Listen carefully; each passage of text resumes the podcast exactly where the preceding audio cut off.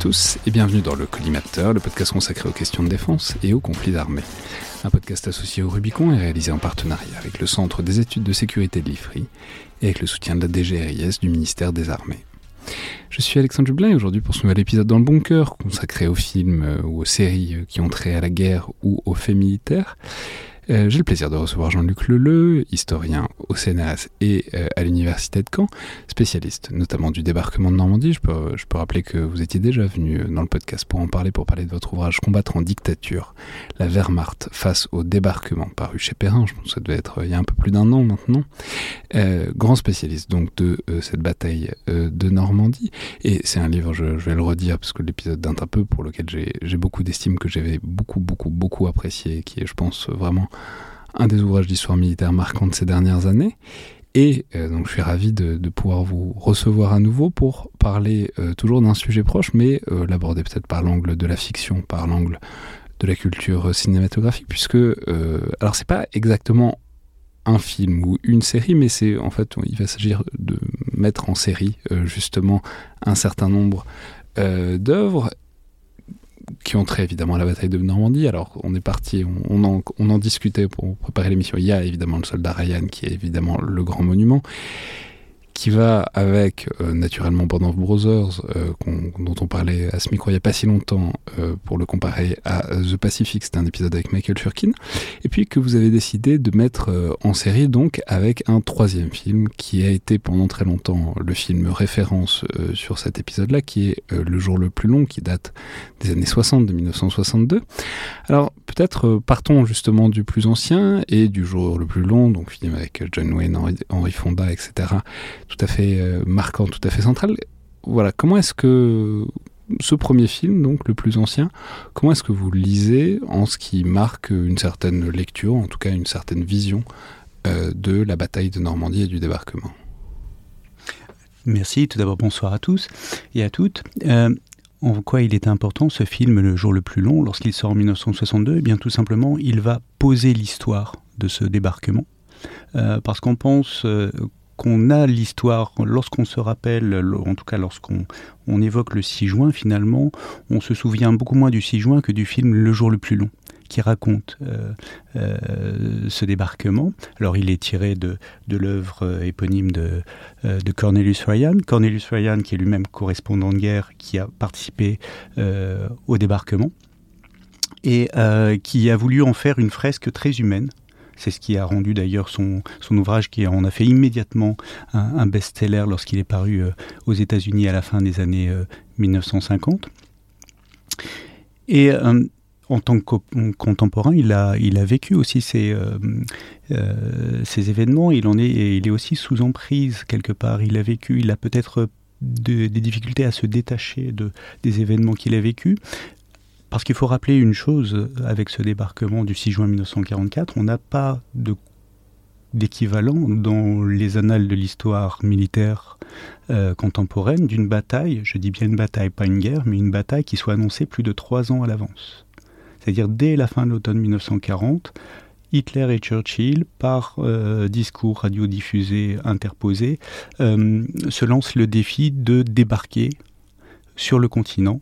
Euh, Hitler dans une posture de plus en plus défensive et euh, Churchill, notamment après l'entrée en guerre des, États-Unis, qui est lui beaucoup plus offensif. Et donc, Je me rappelais que c'était un espèce de fil rouge aussi de, votre ouvrage de combattre en dictature, cette espèce de, déconstruire un peu ce récit qu'on a de la bataille de, enfin, le débarquement de Normandie, cette surprise euh, par rapport à l'opération Overlord, etc., la feinte, enfin, vous le dites vous l'écriviez très bien que s'il y a bien une bataille que tout le monde savait qu'elle allait, non, tout, le monde savait qu'elle allait se produire, c'est la bataille de Normandie, puisque c'est une bataille qui a été surconstruite avant même son déroulement. Exactement, vous avez tout à fait raison. Et euh, d'ailleurs, c'est pas tout à fait un hasard si Cornelius Ryan et des dizaines d'autres correspondants de guerre couvrent l'événement, parce que c'était immédiatement le 6 juin euh, un événement monde que tout le monde, euh, justement, l'univers attend. Et d'ailleurs, ça fait les gros titres de la presse mondiale immédiatement. Et donc, cette couverture, elle, se transforme chez euh, Cornelis Ryan dans cette volonté de donner un récit euh, assez épique et humain de, de, ce que l'on pense être la, la, plus grande aventure militaire de, euh, de cette époque. Le film, pardon, le, le, récit est repris par Daryl Zanuck, qui lui-même va y plaquer sa lecture, sa vision des événements, euh, avec l'idée que... Euh, Zanuck, c'est donc le réalisateur. Oui, pardon, le, le, producteur et euh, co-réalisateur, enfin réalisateur officieux, mais en fait très officiel euh, dans les faits. C'est Daryl Zanuck, grand producteur de la, de, la, de, la, Century Fox notamment, qui, qui décide de, de s'emparer de ce récit, mais de plaquer sa vision avec l'idée que les démocraties unies sont plus fortes que les dictatures et ce message, il le porte euh, dans un contexte bien précis où euh, le mur de Berlin a remplacé le mur de l'Atlantique. Et en fait, cette lecture du jour le plus long ne s'en rend pas suffisamment compte euh, encore de, de, nos jours, mais c'est d'abord et avant tout un film de la guerre froide. Euh, pour preuve, euh, on a par exemple, vous avez cité John Wayne parmi les, figurants. Si vous regardez Le jour le plus long, à aucun moment il n'est fait euh, référence à la guerre sur le front de l'Est. À aucun moment on évoque l'URSS. Par contre, John Wayne, pour calmer ces paras qui sont impatients de sauter et qui, alors que le débarquement est ajourné à cause du mauvais temps, leur dit que les Britanniques, eux, sont en, guerre depuis 1940. En fait, donc il y a une sorte de petit retour historique assez léger, mais il y a une référence, par exemple, à cette guerre, à ce qui s'est passé avant, mais pas après. En tout cas, et surtout, on ne parle pas de, de, l'URSS et de la guerre sur le front de l'Est, qui est quand même le front principal pendant, euh, pendant euh, plus de trois ans. Mmh. Ça, ça, encore, ça renvoie à votre âge, mais qu'il faut replacer les choses et que le débarquement de Normandie, il se comprend aussi par rapport à la saignée qu'était la guerre à l'Est pour euh, les troupes allemandes que à bien des égards, les troupes qui étaient là, soit c'était des troupes qui venaient de l'Est mais qui ont gardé les traces, mais que fondamentalement le manque de moyens des Allemands pour faire face au débarquement de Normandie vient euh, de, de, la guerre gigantesque qui se déroule à l'Est. Oui, tout à fait, tout à fait. Après, vous avez euh, l'autre choix, un grand choix de, de, de, Daryl Zanuck, alors qu'on est dans une période où euh, la couleur s'impose. Hein, par exemple, on a les, grands péplums, euh, Cléopâtre, par exemple, qui est tourné à peu près au même, moment avec euh, les Stellors. Euh, lui fait le choix inverse, le choix du noir et blanc, qui renforce l'aspect documentaire. Et d'ailleurs, on voit certaines scènes sont tournées, par exemple la rive des planeurs, il y a un côté presque documentaire, mais cela... Avec ce paradoxe qu'on a vu par de multiples documentaires qui avaient déjà de la couleur euh, pendant la guerre, et que... Mais bon, évidemment que c'est l'image qu'on avait de la Seconde Guerre mondiale qui, s'est déroulée comme chacun sait en noir et blanc. Exactement. Et donc, ça, la, ça renforce le caractère documentaire, d'autant plus un autre choix artistique, c'est de euh, d'avoir une palette euh, d'artistes et de réalisateurs multinationaux.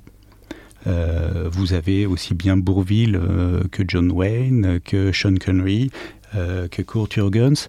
Et donc, cela renforce l'idée aussi, cette, euh, cette idée de, donner un caractère un peu plus euh, véridique euh, aux événements qui sont décrits. Et l'impact, il est, il est énorme, parce qu'il suffit de regarder, quasiment, si vous, je vous dis le jour le plus long, tout le monde va avoir, enfin, la plupart de ceux qui l'ont vu vont se rappeler du parachutiste accroché au clocher de, Sainte-Mère-Église, et la plupart des sites touristiques les plus, parmi les plus visités de, nos jours, eh bien, ils ont été euh, tournés sur place, sur, ou en tout cas, on donne l'illusion qu'ils ont été tournés en Normandie euh, sur place. Et c'est aussi un film dans sa réalisation qui euh, participe à l'armement mental de toutes les sociétés euh, occidentales. Avec, euh, il s'appuie notamment sur la coopération entre Hollywood et, le Pentagone, puisqu'il y a une aide matérielle importante.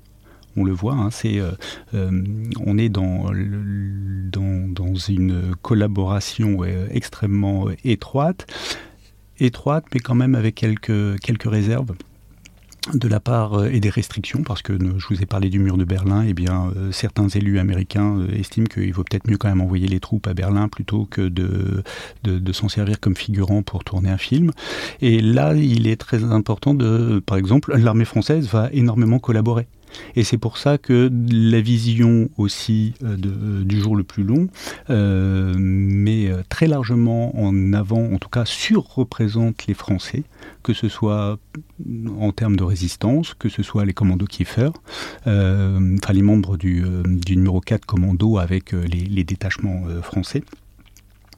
Euh, du commandant Kiefer. Et donc là, on voit bien cette surreprésentation, c'est aussi au prorata des moyens que euh, chaque pays, chaque armée met sur la table euh, pour, tourner le, film. Donc c'est un immense succès, en résumé, et qui va largement marquer les esprits. en, en, posant un regard qui, sur, sur ce 6 juin 1944 qui satisfait à peu près la plupart des, participants, des anciens belligérants. Même les Allemands ne sont pas exclus, ils sont intégrés avec cette idée d'une bonne armée allemande. Euh, et à chaque fois, on a Kurt Jürgens qui, incarne le chef d'état-major euh, du, du, commandant des forces allemandes à l'ouest, justement, qui vitupère euh, contre Hitler, qui ne se réveille pas et qui, ça entérine encore l'idée que les, Panzers n'ont pas, les, les, divisions de Panzer n'ont pas été libérées en temps et en heure. Euh, alors que c'est une vision très, euh, en fait, qui est destinée à disculper justement les erreurs de commandement des généraux allemands sur place. Oui, ça, on peut le dire aussi, c'est aussi dépendant d'un contexte et que les, les Allemands ont beaucoup euh, façonné, enfin, un certain nombre d'Allemands ont beaucoup façonné la manière dont on a écrit cette histoire du débarquement de Normandie, parce que il y en a beaucoup qui sont passés à l'ouest dans diverses conditions, mais qui ont beaucoup façonné, en tout cas le récit qui s'est fait euh, aux États-Unis de ce moment-là, parce qu'ils ont donné assez largement leur vision. Pour tout ça, je renvoie évidemment à l'épisode qu'on avait fait autour de votre ouvrage, j'en mettrai le lien dans la description de, l'épisode. Mais alors, ce qui est intéressant, c'est donc de voir ce monument tel qu'il est et euh, de voir comment il a été revisité, remplacé euh, à certains égards dans la mémoire collective. Alors, je ne sais pas s'il a été complètement remplacé, mais en tout cas pour ma génération, euh, bah, c'est clairement le soldat Ryan qui marque ou qui emblématise le débarquement de Normandie. Euh, c'est intéressant parce que s'il y a bien deux films qui sont différents pour euh, parler à peu près du même événement, en tout cas dans la manière de filmer les choses. mais bon, en même temps, le soldat Ryan est différent de tout ce qui est venu avant à certains égards. c'est ces deux-là. Donc voilà, comment est-ce que vous Qu'est-ce que vous pensez, disons, de cette manière que euh, donc Steven Spielberg a eu de changer la vision, changer littéralement le, point de, focal, enfin le, de, de cette euh, histoire du débarquement? Eh bien, je vais rappeler, c'est sorti en 98. En 98, effectivement. Euh, eh bien, on va faire, si vous le voulez bien, d'abord un, arrêt entre donc 1962, le jour le plus long, le soldat Ryan 1998, on va faire un arrêt en 1984, si vous le voulez bien, euh, parce que ça illustre justement la dialectique, le dialogue entre d'un côté l'industrie hollywoodienne, les arts, et puis le milieu politique. Parce que en 1984, vous avez Ronald Reagan, ancien acteur lui-même à Hollywood, qui va faire l'un de ses discours euh, parmi les, les, les, plus importants de, de, de, son double mandat à la Pointe du Hoc, le 6 juin 1984. C'est la première grande commémoration à laquelle participe un, un, un président américain en exercice, euh, donc 1984, 40, 40e anniversaire. Et donc, on va passer très rapidement parce qu'il y a beaucoup d'enjeux, y compris en termes de politique intérieure. Euh, ça euh, se profile déjà les, les, élections suivantes. C'est aussi une période où on est, dans, euh, on est toujours dans ce contexte de guerre, de guerre froide avec la crise des missiles, Pershing SS-20, leur déploiement au niveau des deux Allemagnes. Et puis surtout, Reagan a été élu sur un programme où il voulait redonner de la fierté à l'Amérique. Euh, déjà parce qu'il y a la crise économique, la, sale guerre du Vietnam, et il veut redonner de la fierté à cette Amérique, et il va faire l'un de ses, euh, de ses discours les plus prégnants devant des vétérans allemands sur la pointe du hoc. Et finalement, il va raconter le récit, va se réapproprier le récit fait par, euh, euh, à la fois par euh, Cornelius Ryan et Daryl Zanuck, qui va entériner il y aurait une forme de caution politique du euh, discours euh, cinématographique, artistique. Et euh, au demeurant, l'idée va imposer l'idée de ce sacrifice, de cette bravoure, de ces jeunes hommes, ce sont essentiellement des hommes bien sûr qui servent à l'époque, qui qui avait traversé, qui avait grandi, euh, qui avait été encore enfant au moment de la crise de 1929, terrible, et qui, s'était, qui, avait été, qui avait répondu à l'appel du drapeau, qui avait été enrôlé dans les forces armées américaines, qui avait vaincu euh, à la fois l'Allemagne nazie et, le, et, euh, dans le Pacifique avait vaincu le Japon, et puis qui ensuite avait contribué au, à la croissance américaine alors pas les 30 glorieuses, on n'est pas, pas en France, mais euh, à, cette, à cette abondance, et donc il avait participé à la grandeur des États-Unis. Et il va, euh, en fait, il va mettre sur sur les rails, en tout cas, cette idée de cette génération grandiose, The Greatest Generation, qui sera le titre justement de l'ouvrage du journaliste Tom Brokaw, qui va paraître en 1998. Et là, j'en arrive justement au soldat Ryan, qui est la l'illustration dans le droit fil de cette, de cette pensée, de ces soldats, justement, euh, qu'il s'appelle euh, le, capitaine Miller, incarné par Tom Hanks en 1998, ou encore, on le voit aussi avec la série Band of Brothers, Frères d'âme, euh, sur la Easy Company. Et là, on a aussi cette incarnation justement de ces hommes qui euh, finalement avaient une enfance difficile dans une Amérique euh, en crise dans les années 30 et qui avaient pourtant euh, s'étaient sacrifiés et s'étaient battus, s'étaient sacrifiés pour, pour la liberté. Et donc on a cette, cette caution du politique et qui va finalement nourrir encore ensuite le, le cette vision d'une Amérique triomphante euh, dans les années 1900, euh, à la fin des années 1990, et ça correspond aussi à un moment de l'histoire. Ce moment, euh, c'est celui finalement assez court, d'une dizaine, douzaine d'années, où nous avons une Amérique toute puissante, l'hyper l'hyperpuissance, a dit Hubert Védrine, ancien ministre des Affaires étrangères, donc entre la chute du mur et puis les attentats du World Trade Center qui vont donc 1989 jusqu'à jusqu'à jusqu'aux attentats du 11 septembre. Et donc là, on a c'est euh, lorsque sort Band of Brothers, la série, eh bien c'est on arrive aux attentats du, euh, du 11 septembre. Mais alors si on entre un peu dans le détail de la manière dont c'est filmé, donc il y a cette euh, scène, il y a une scène qui à certains égards a changé l'histoire du cinéma, celle du débarquement du, du, du soldat Ryan, puisque c'est voilà, c'est une scène filmée caméra à l'épaule et qui est d'une violence euh, extrême, qui est filmée vraiment depuis l'intérieur des barges de débarquement, sous l'eau, etc. C'est comme un symbole, il y a du cinéma qui arrive sur la, il y a du sang, pardon, qui arrive sur l'objectif de la caméra à un moment, ce qui est à la fois un manifeste et, mais s'il y a un effet de réel qui est assez incomparable à ce qui est venu euh, avant. Voilà, et c'est intéressant d'ailleurs parce que c'est souvent ces, ces scènes d'ultra-violence, euh, enfin en tout, cas au cœur de la bataille, c'est plutôt à la fin quoi. On essaye de construire un film pour que ça, ça culmine à la fin, etc. Là non, c'est dès le début. Ça commence avec euh, des soldats qui vomissent dans des barges de débarquement et ensuite euh, ensuite, ça, ça, ça, va de, ça, ça s'empire, si, si c'est possible.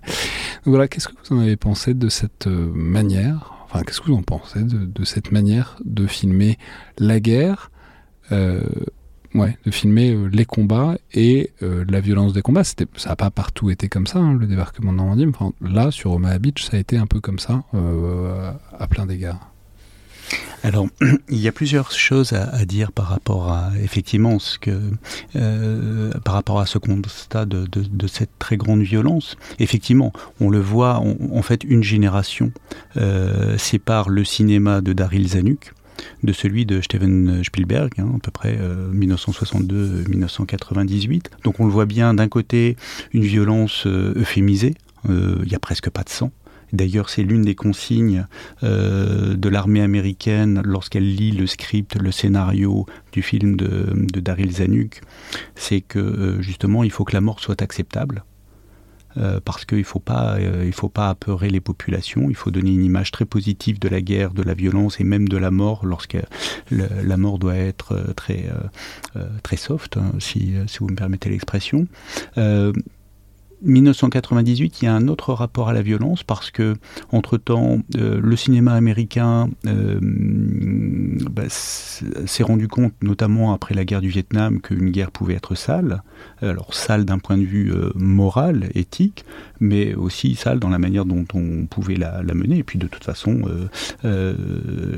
c'est d'abord l'exercice de la violence une société aussi qui tolère, qui a vu quand même de, comment dire, euh, accepte cette euh, tolère de plus en plus à l'écran cette euh, violence. Hein. Il suffit de parler des films de Tarantino, même si on n'est pas dans des films de guerre, pas toujours.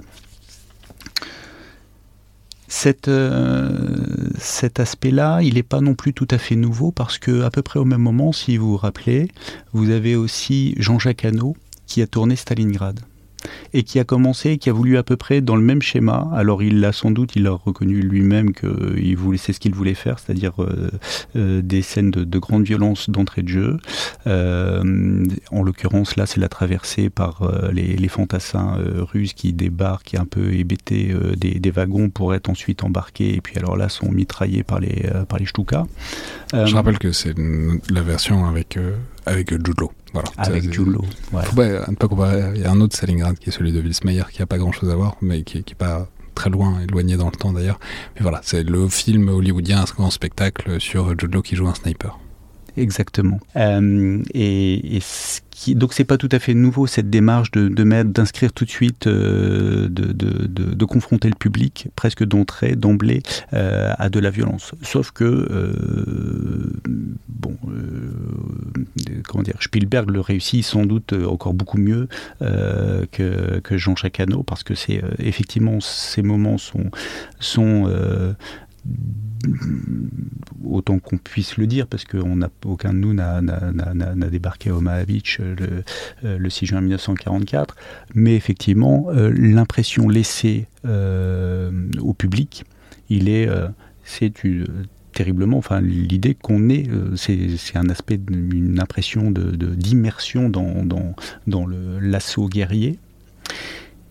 Alors, on pourrait, euh, généralement, il est euh, usuel de dire, euh, voilà, de, faire la distinction, les 20-30 premières minutes, qui paraissent d'un très grand réalisme, d'un réalisme absolu, et puis la deuxième partie qui, même si elle s'inspire de, de, l'histoire des, frères Niland, dont certains, voilà, quatre frères, deux finalement ont été tués, on pensait que le troisième l'était, en fait il était juste, enfin juste, il était, il était prisonnier, on n'en avait pas de nouvelles, donc ça, c'est ce qui inspire, mais on voit bien que c'est quand même une fiction. moi, je voudrais revenir quand même sur cette première partie. On ne cesse de dire qu'elle est euh, d'un très grand réalisme. Eh bien, euh, pas tant que ça finalement.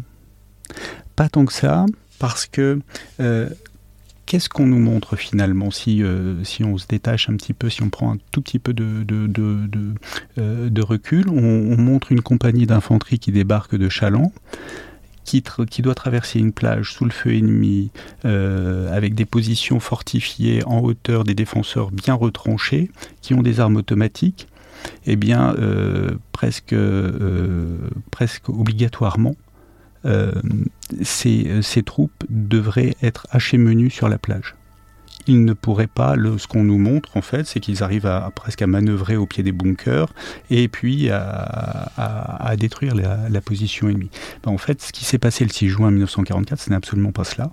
Euh, l'endroit le plus proche qui pourrait se ressembler, bon ça, c'est euh, au niveau de Vierville, c'est pour, euh, pour les pour les, auditeurs qui, qui, connaissent un petit peu les lieux, avec des, des, falaises qui, qui, dominent la plage. Là, on serait plus sur des tirs de, de, de flanquement.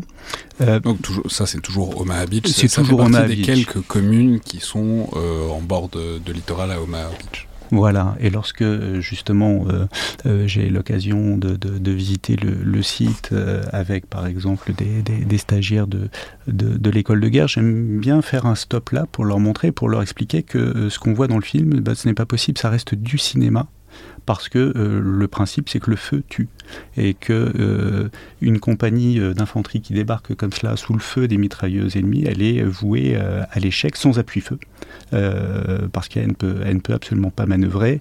Et la compagnie, je termine juste comme cela, la compagnie, la première compagnie d'assaut américaine a débarqué dans ce secteur-là, forte d'environ 150 hommes, eh bien en l'espace de quelques minutes, 10 minutes, un quart d'heure, 20 minutes, euh, eh bien, elle était, elle était littéralement anéantie. Et euh, à peu près à la fin de la journée, euh, il y avait au moins une centaine de tués. la plupart des autres n'étaient pas en mesure de mener l'opération et les fantassins qui avaient été, qui avaient réussi le plus, à progresser le plus loin, finalement, avaient été fauchés à quelques mètres du, du mur anti-char. En fait, le, 6 juin 1944, la plupart des troupes d'assaut qui réussissent, eh bien, ce, ne sont pas celles qui euh, attaquent frontalement devant et qui débarquent devant euh, les, positions fortifiées, les nids de résistance allemandes, mais c'est celles qui vont progresser sur les coteaux euh, en profitant entre eux dans les intervalles des positions défensives allemandes.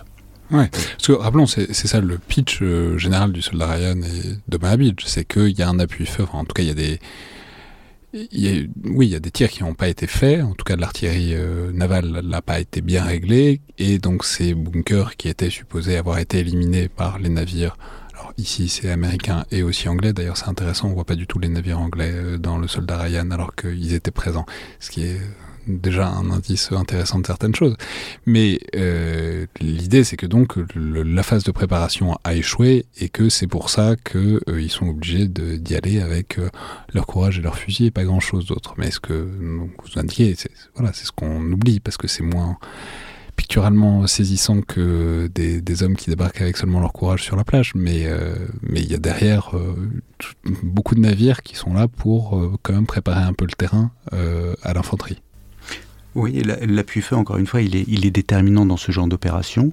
C'est d'ailleurs la principale euh, leçon de, l'opération ratée à Dieppe, parce que là, l'appui, euh, les appuis, euh, qu'ils soient aériens ou navals, étaient très largement insuffisants. et donc, pour le coup, les stratèges alliés ont, bien euh, retenu la leçon. Ils vont euh, vraiment mettre, euh, aligner des moyens considérables, surclasser littéralement ce que les défenseurs allemands peuvent opposer, que ce soit en nombre de pièces d'artillerie, que ce soit en, tonnage, que ce soit aussi en portée de tir. les batteries côtières allemandes sont largement surclassées. L'aviation aussi joue un rôle euh, considérable, sauf pour Omaha Beach notamment, mais en fait c'est vrai pour la plupart des, plages d'assaut, mais avec des conséquences plus importantes à Omaha Beach, c'est-à-dire que les bombardements aériens sont à l'époque d'une très grande imprécision. Euh, en fait, l'outil euh, n'est pas adapté, c'est-à-dire ces gros euh, quadrimoteurs bombardiers, bombardiers quadrimoteurs, pardon, ne sont absolument pas adaptés à une mission de, tir de précision. Ils, ont été conçus pour bombarder des zones entières, des villes par exemple, et donc ils, échouent complètement à atteindre les défenses allemandes. Euh, à Omaha Beach, c'est d'autant plus dramatique que les défenseurs euh, sont très largement privilégiés, euh, enfin bénéficient en tout cas de la topographie du terrain avec ces escarpements qui dominent littéralement la plage. Et donc ça va transformer cette plage en lieu de carnage. Alors ça c'est la, première partie du film, mais ensuite euh, l'essentiel du film, en tout cas l'essentiel de la durée du film, se situe dans la phase d'après, qui est la phase que vous avez particulièrement étudiée, c'est-à-dire cette exploitation en quelque sorte, c'est-à-dire cette progression dans euh, la Normandie et la manière dont les Allemands se replient, se reconstituent, résistent, ne résistent pas, euh, etc. Alors ça, toute cette euh, deuxième partie où en fait c'est un road trip quoi, euh, pour trouver un, soldat qu'ils espèrent trouver, ils sont pas sûrs de trouver donc le soldat Ryan. Qu'est-ce que vous en pensez en fait de ce tableau de la Normandie occupé et d'un dispositif défensif extrêmement désorganisé par le débarquement, mais qui malgré tout, il reste des poches, il reste une structure globale à l'efficacité inégale, disons? Alors là, je serais plus circonspect parce que euh, dès qu'on connaît un peu l'histoire de la bataille de Normandie, euh, quelque part on n'y retrouve pas ces petits. On voit qu'il y a des bribes d'informations, on devine, euh, c'est pas logique parce que voilà, on sait que il débarque à Omaha Beach, le, pont, il n'existe pas de village ou de commune du nom de Ramel, mais on, devine très bien que c'est au niveau du maire de Ray, donc on est plutôt dans le secteur de, de, largage de la 82e division aéroportée américaine et donc on est euh, en, face du, du Enfin, il y a des il y a des choses qui il y a beaucoup de il y a beaucoup de euh, d'aspects qui euh, qui enfin qui, qui qui ne rendent pas le film crédible. Là où il est peut-être plus intéressant, c'est la question posée par euh, Spielberg, et finalement c'est aussi ça, hein, l'art, euh, au-delà euh, du... On sait que de toute façon ce n'est qu'une illusion, c'est, le cinéma ne reste qu'une illusion, après sinon on est dans le film documentaire, ce qu'il n'est pas. là où il, est intéressant, c'est qu'il pose des questions d'ordre philosophique. Est-ce qu'il est pertinent de risquer la vie de plusieurs hommes? Pour en sauver un seul euh, c'est euh, là après à chacun de, répondre à cette question. C'est peu à la limite, on pourrait très bien euh, transposer cette question pour les équipes de commando de l'armée de l'air qui doivent chercher à récupérer un pilote, par exemple, abattu au-delà des lignes. voilà, c'est leur mission quelque part, mais parce que le commandement, donc, mais on est dans ce type de questionnement là. Est-ce que ça vaut le, est-ce que ça vaut la, peine? Et d'ailleurs, c'est toute la, c'est toute la, toute cette seconde partie, euh, c'est la responsabilité aussi euh, du euh, d'un commandant. d'entraîner ces hommes à la mort, même s'il risque lui-même sa propre vie. Mais là, il y a une scène dans l'église où on voit Tom Hanks qui incarne le, capitaine Miller qui qui se pose, enfin qui, se dit, enfin c'est sa manière de se raccrocher, c'est que j'en ai peut-être perdu 10, euh, 50, euh, mais j'en ai euh, pour chaque homme que j'ai perdu, j'en ai peut-être sauvé beaucoup plus. On sent bien que c'est une manière, pour lui, une forme de, défense d'ordre psychique. mais c'est intéressant parce qu'il donne aussi un côté, à la fois bien sûr, ses premières minutes de carnage très euh, euh, terrifiant de la guerre, mais c'est aussi un côté très humain parce qu'on voit aussi euh, le héros entre guillemets de ce film, il est aussi, il est face à ses peurs, on le voit face à des, des, tremblements. de plus en plus de plus en plus fréquents. L'un de ses subordonnés qui le connaît bien, qui le suit depuis manifestement l'Afrique du Nord, lui dit il semble que ce métier ne vous convienne plus. et donc c'est aussi ça le rend finalement très humain avec, euh, euh, avec euh, bah, l'homme de guerre, le combattant confronté à, ses propres peurs. C'est intéressant, c'est un film à la morale, plus j'y pense et plus je le vois. Enfin, à ce stade, on l'a tous vu, l'essentiel de notre vie, ce, ce film-là, mais plus je le vois, plus... La, la morale est... Question... Enfin, c'est intéressant, tous les personnages sympas meurent dans le soldat Ryan. Il reste que euh, le lâche, le, soldat Ryan dont on sait pas très bien s'il si, vaut le coup ou pas, etc. Mais tous les personnages, dès qu'ils apparaissent positifs, ils se font, ils se font tuer euh, de manière assez répétée, assez rapide. Et du coup, c'est, enfin bon, le, le, message qui est dégagé ou pas. C'est-à-dire, il y ce, il y a une sorte de décalage entre ce fait qui est très brutal, qui est très pessimiste, et un côté extrêmement larmoyant. Euh, qui est, bon, à bien des égards, ce qui est le plus irritant quand on revoit le film pour la énième fois, c'est évidemment le début et la fin avec euh, ces plans au soleil couchant sur un drapeau américain où euh, la première fois ça peut passer, mais au bout d'un moment ça finit un peu par agacer quand même, euh, parce que ça n'a pas grand chose à voir par ailleurs avec le reste du film qui est, euh, qui je trouve, a des qualités narratives excellentes et très serré à plein d'égards, etc. Et puis il y a ces grands moments d'américanerie très très flamboyantes. Quoi. Et du coup c'est intéressant de le rapprocher de, de, de l'œuvre à laquelle vous avez vous y avez fait référence, qui est qui est Band of Brothers, qui sort seulement trois ans après et c'est intéressant parce que c'est bien que, enfin, je veux dire, il n'y a pas une génération d'écart, et c'est les mêmes personnes, c'est Tom Hanks et c'est Steven Spielberg, Spielberg, pardon, qui sont à la manœuvre, et qui prend plein de, qui creuse le sillon. On reconnaît évidemment la patte, on reconnaît un peu la philosophie, et en même temps, il y a plein de choses où ils prennent le contre-pied. Euh, par exemple, le, héros ne meurt pas à la fin. Au contraire, il vit. Euh, les côtés euh, larmoyants sont plus larmoyants, c'est des documentaires, c'est des acteurs d'époque qui viennent témoigner au début de chaque épisode. Du coup, on a un effet de réel qui est beaucoup plus fort. Euh, c'est plus le débarquement de Normandie, c'est un parachutage. Du coup, voilà, comment est-ce que vous juxtapez Moi, je vais vous dire, assez souvent quand je vois Band of Brothers, j'ai l'impression que le soldat Ryan est une sorte de brouillon euh, et que Band of Brothers est, à certains égards, l'œuvre la plus aboutie et très loin. Mais peut-être que vous avez un avis différent sur la question. Euh, alors, effectivement, d'un côté, on est sur une œuvre de, fiction même si elle s'inspire, elle s'ancre, donc euh, je parle bien sûr du, soldat Ryan. Et on a deux œuvres, donc Le jour le plus long et Band of Brothers, qui eux nous disent euh, d'accord c'est une fiction mais euh, en fait on est là juste pour vous reconstituer comment ça s'est passé ou à peu près avec toujours cette, euh, ce, mensonge euh, du cinéma, parce qu'on ne reconstitue jamais euh, forcément. Pas, ce n'est pas ainsi la, guerre. Donc effectivement, moi, ce que je vois, c'est presque l'apothéose de Band of Brothers, puisqu'on, comme je vous l'ai dit, on revient sur le, concept de, de, Greatest Generation. c'est aussi une, une Amérique une certaine vision de l'Amérique qui se plaît à, à se, euh, qui se hum, tend un miroir extrêmement avantageux, extrêmement flatteur. Euh, parce que c'est encore une fois le, le, capitaine, ensuite commandant Dick Winters, le commandant de la Easy Company. C'est vraiment le, le héros euh, à la fois simple, modeste, proche de ses hommes, très efficace sur le terrain, mais pas sanguinaire.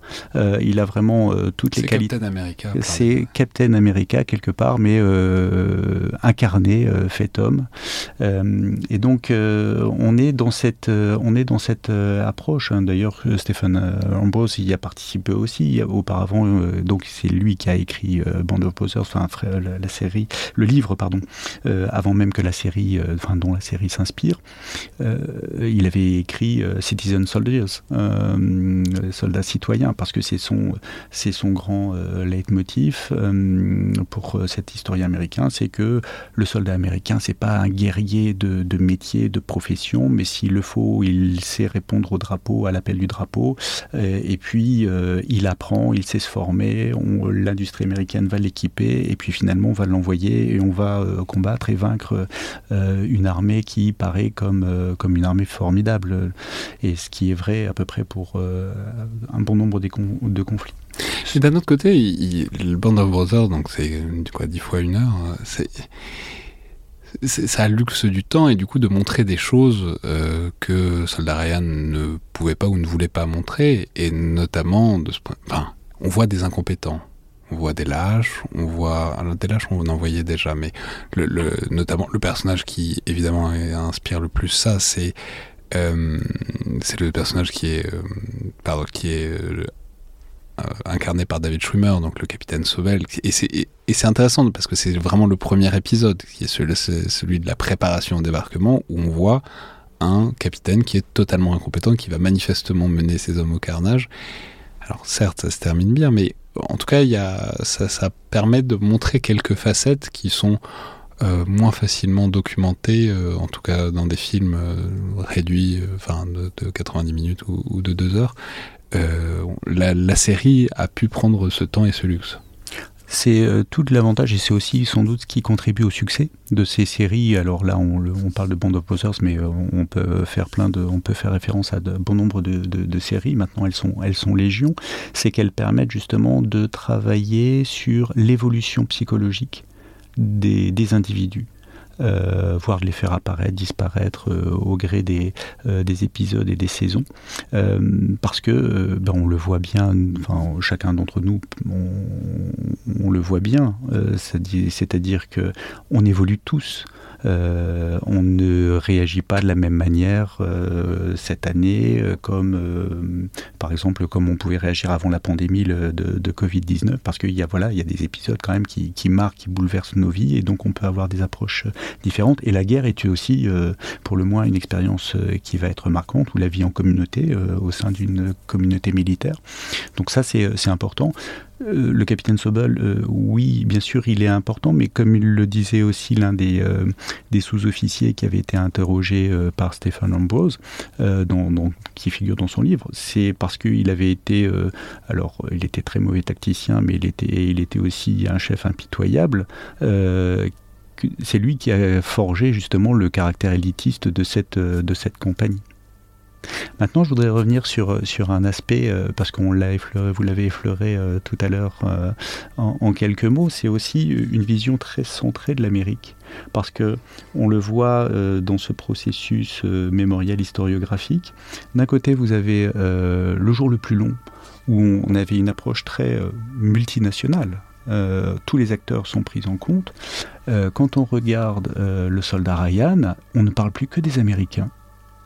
Lorsque euh, les Britanniques, à un seul moment du film, sont évoqués, c'est pour dire que euh, euh, Montgomery piétine, les Britanniques piétinent devant Caen, n'arrivent pas à prendre Caen, et on fait dire au personnage de Tom Hanks que bah, comme les Britanniques ne peuvent pas prendre Caen, les Américains ne peuvent pas prendre Cherbourg. Quand on regarde une carte de géographie, on se demande un peu pourquoi. bref, il y a une forme de dénigrement alors soit au mieux c'est un silence, c'est de l'indifférence, soit c'est euh, euh, soit du dénigrement. Les civils français, encore une fois, on peut comparer le jour le plus long, euh, où ils sont là, les Français sont vraiment mis en avant, y compris les civils. On, voit Bourville, un c'est un peu fantaisiste, Bourville avec un casque de, pompier, enfin un peu l'idiot sympathique, ou en tout cas tout à la joie de la libération. Et puis là, on les voit, les, les civils, on le voit avec euh, des enfants qui sont prêts à abandonner leur, leur enfant euh, estimant qu'ils seront, euh, leur fille sera, sera protégée. Bref, on a une vision qui est beaucoup plus. Ça, rappelons, c'est la scène où Vin Diesel meurt, malheureusement. c'est toujours très amusant de revoir le, le, soldat Ryan, parce qu'on on, se rappelle que Vin Diesel, la carrière aurait pu tourner différemment potentiellement, mais donc il va essayer de sauver, récupérer la fille, etc. Et il se fait tuer à ce moment-là, mais donc il y a deux Français qui sont tout à fait prêts à lâcher leurs enfants dès qu'ils voient des soldats américains, parce que voilà, ils ont, on dirait qu'ils ont envie de s'en débarrasser. Ouais. Donc voilà, on n'a pas, euh, on n'a pas une vision très, enfin franchement euh, sympathique des, euh, des Français. et donc ça c'est, c'est, un aspect qui qui, on voit bien l'évolution justement sur le regard qui est porté. Autre évolution, et là je reviens sur la, la, gestion de la violence, c'est que le, euh, les crimes de guerre aussi, la violence extra-légale, alors là pour le coup il y a une forme de continuité parce que euh, euh, Daryl Zanuck, dans le jour le plus long, avait quand même euh, franchi une limite, avait désobéi. La censure américaine avait souhaité que la scène où des euh, rangers à la pointe du Hoc abattent des, soldats allemands qui, se levaient, qui, qui, les mains, qui voulaient se rendre, bah, les abattent. Et donc ça, la censure américaine ne le souhaitait pas, en tout cas le, Pentagone ne voulait pas. mais Daryl Zanuck, en fait, a un petit peu triché, puis finalement la scène est passée aux grandes dames des autorités militaires américaines de l'époque. Et on voit que, que ce soit, euh, euh, et ça pour le coup, ça me semble assez réaliste, euh, on le voit dans Le Soldat Ryan et on le voit aussi dans Band of Brothers, où l'exécution de prisonniers de guerre allemands est, est montrée sans détour ce qui peut aussi se... Et je, dirais même avec une sorte de gradation, c'est-à-dire dans le soldat Ryan encore, il y a un côté, euh, c'est presque dans le feu de l'action, c'est une fois qu'ils ont libéré le bunker, qu'ils l'ont passé au lance-flammes, etc. Mais c'est très euh, dans la continuité. Dans Band of Brothers, c'est vraiment un crime de guerre parce que c'est un camp de prisonniers qui est passé par les armes de manière totalement extra-légale. Il n'y a aucune ambiguïté là-dessus, quoi. Tout à fait, mais ça correspond à la réalité. Euh, encore une fois, euh, quand on regarde, c'est pendant la bataille de Normandie, c'est sans doute le 6 juin 1944 que les soldats alliés ont été les moins enclins à faire des prisonniers de guerre. Euh, pour deux raisons. Soit pour des raisons tactiques, notamment ça c'était les consignes données aux, euh, à certaines unités parachutistes américaines. Effectivement, isolé derrière les lignes, c'était compliqué de, de, de, de, euh, de garder des, des, prisonniers. Et donc là on le voit dans, dans, Band, of Brothers, et c'est d'ailleurs euh, ce qu'écrit euh, Stephen Ambrose, comme quoi des consignes verbales avant le saut avaient été données par la, par la hiérarchie. Et puis après on est dans le quelque part une violence presque intemporelle, c'est-à-dire que lorsque vous montez à l'assaut, enfin lorsque des soldats montent à l'assaut, euh, le, stress, la peur, la violence, euh, le fait de voir des amis euh, mourir, et eh bien lorsqu'ils lorsqu'on arrive à l'assaut de la, tranchée adverse, l'état psychique fait que il est très difficile de canaliser cette, violence. Et d'ailleurs, je crois me rappeler que l'ex-chef d'état-major des, armées, qui, euh, le général François Lecointre, euh, avait évoqué cet aspect-là lorsqu'il avait mené euh, l'assaut alors qu'il était capitaine au pont, sur le pont de, le, pont de Verbania. et c'est une violence qui, en tout cas, qui est presque universelle à ce niveau-là, parce que, euh, euh, encore une fois, le, euh, monter à l'assaut, c'est, ça se fait dans un, état psychique qui est, qui est tout sauf normal. Et enfin, pour terminer justement sur parce que ces, trois œuvres mènent de plus en plus loin en quelque sorte, et dans Band of Brothers, on arrive jusqu'en Allemagne, littéralement. Justement, alors c'est très scandé euh, enfin, c'est il y, a une vraie rupture entre les épisodes. En tout cas, les premiers forment une sorte de tout, et puis ensuite on les voit, ils ont progressé de 300 km d'un coup, etc. c'est d'ailleurs très plaisant parce qu'on se dit, bah, c'est bien, ça avance bien. Mais dès lors, qu'est-ce que vous avez pensé en fait du tableau qui est fait de la progression des Alliés et euh, de la manière dont ils font face à une armée allemande qui se replie euh, je crois qu'il y a l'offensive des... Fait longtemps que je n'ai pas vu, revu Band of mais je crois qu'il y a les Ardennes, les Ardennes qui paraissent relativement problématiques, mais en tout cas, sinon, il y a quand même une sorte de mouvement assez serein, semble-t-il, vers l'Allemagne. Euh, serein ne serait peut-être pas le, terme. En fait, euh, euh, alors, deux choses, c'est que d'une part, cela, Band of Brothers retrace l'engagement d'une compagnie d'infanterie aéroportée parachutiste américaine, ce qui fait que c'est pas un engagement qui est permanent mais ce sont des, unités qui, euh, qui, euh, qui sont là justement pour mener, euh, qui sont à la tête, à l'avant-garde des grandes offensives. Donc ça va être la Normandie. Puis ensuite, les unités, que ce soit la 82e ou la, la 101e aéroportée américaine, sont retirées début juillet pour être reconstituées. D'ailleurs, c'est évoqué dans, dans la série. Et puis, pour justement, en vue d'une d'une opportunité opérationnelle euh, parce que ce sont des, unités de, qui, ont, qui permettent justement, qui sont précieuses en ce sens où elles permettent justement de, euh, contrairement, enfin pas contrairement, mais euh, de, manière différente d'une unité d'infanterie classique, justement de, mener des, opérations plus risquées, en tout cas offrent un, éventail de, de possibilités opératives plus, plus importantes. Et donc c'est pour cela euh, sont engagés aux Pays-Bas. Euh, mais ne participent pas à la poursuite, en tout cas à, cette, euh, à la libération de, de la France, du nord et de l'est de, de, la France, donc engagés aux Pays-Bas, puis ensuite engagés là parce que ce sont les seules réserves disponibles, les 82e et 101e sont engagés dans les Ardennes comme infanterie tout à fait classique, avant ensuite d'être engagés plus, plus tardivement en, en Allemagne. Donc c'est pour cela qu'il y a cet aspect qui peut paraître un peu haché, euh, pour reprendre votre expression, mais ça correspond finalement à des opérations, euh, ça scande un petit peu la, stratégie euh, alliée.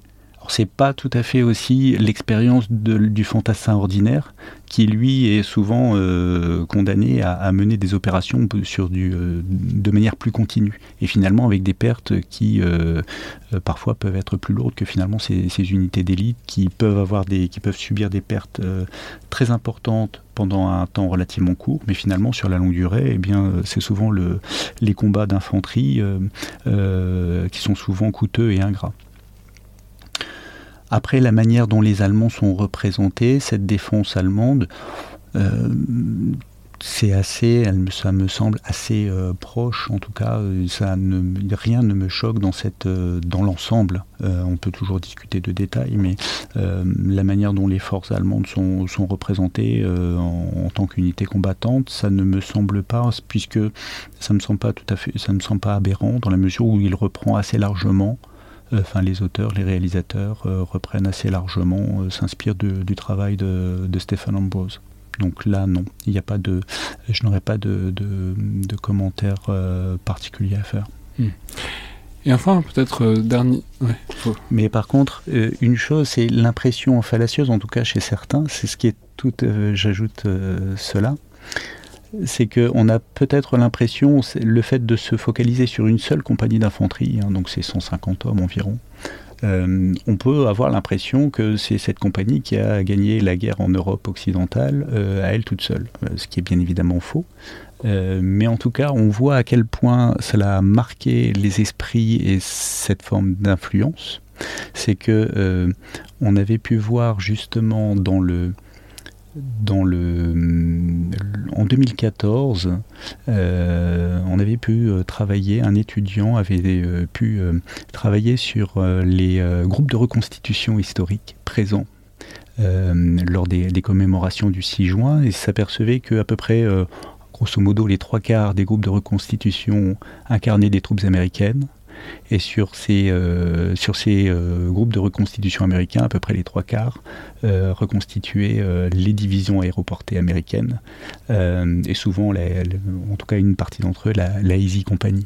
Donc, ou au moins le 506e régiment évoqué. Donc on voit l'impact, l'influence du cinéma à travers ce, à travers ce, simple constat.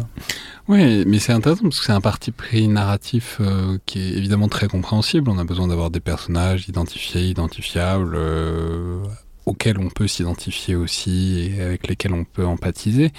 Et en même temps, c'est aussi euh, les limites de tout ça, c'est qu'il y a un immense enjeu de coordination, d'articulation des dispositifs, de faire des liaisons qui sont parfois évoquées, mais pas toujours. Mais c'est des masses gigantesques d'hommes euh, qu'il faut réussir à disposer et à déployer de manière à peu près harmonieuse et cohérente.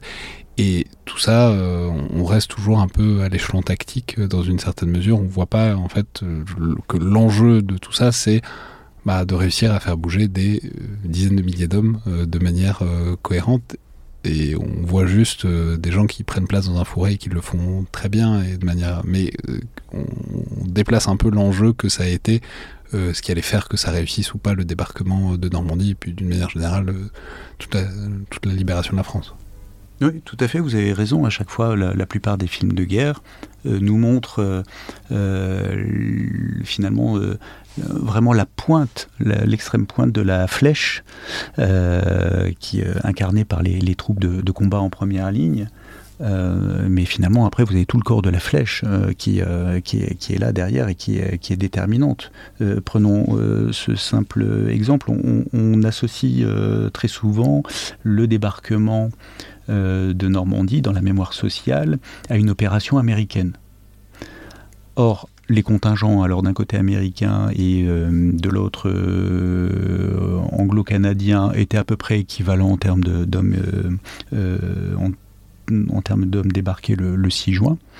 par contre, on oublie que deux tiers, trois quarts, des, même plutôt les trois quarts des bâtiments de la flotte alliée étaient sous pavillon britannique en fait majoritairement le débarquement de Normandie le 6 juin 1944, parce que c'est ce jour-là surtout qu'on commémore plutôt que la bataille de Normandie. Euh, eh bien ce jour-là, ce sont les Britanniques qui sont, euh, majoritaires, mais euh, ce n'est pas absolument pas ce dont se rappelle la mémoire sociale qui a plutôt tendance à associer le 6 juin à un succès américain, ou en tout cas à une opération américaine parce que encore une fois, la logistique, après, bien sûr, elle, sera importante au niveau euh, des, États-Unis, mais vous voyez que la logistique du 6 juin, en tout cas, à travers les, bâtiments transportés, les, bâtiments de la flotte qui ont servi à transporter les contingents, eh bien, ils étaient britanniques. C'est l'avantage d'avoir Hollywood, c'est qu'on peut choisir euh, où on place la caméra. Tout à fait. Merci beaucoup Jean-Luc Leleu. Donc je vais rappeler euh, les références de votre ouvrage, euh, Le combattre en dictature, 1944, la Wehrmacht face au débarquement, paru chez Perrin. Je peux rappeler que vous avez aussi travaillé sur la SS, euh, c'est des ouvrages un peu plus anciens. Et donc ces trois œuvres qu'on a mis en parallèle, donc Le jour le plus long, Il faut sauver le soldat Ryan et Band of Brothers. Je peux signaler que Band of Brothers fait lui-même cohérence avec The Pacific dont on a parlé récemment à ce micro et que d'ailleurs j'ai appuyé depuis, il y a une troisième série qui va sortir très prochainement sur euh, l'US Air Force qui s'appelle Masters of the Air, qui sort je crois en début d'année 2024. Euh, qui sera évidemment, si c'est de, si c'est de la même facture que les deux autres, ce qui sera évidemment extrêmement intéressant à regarder. Merci beaucoup.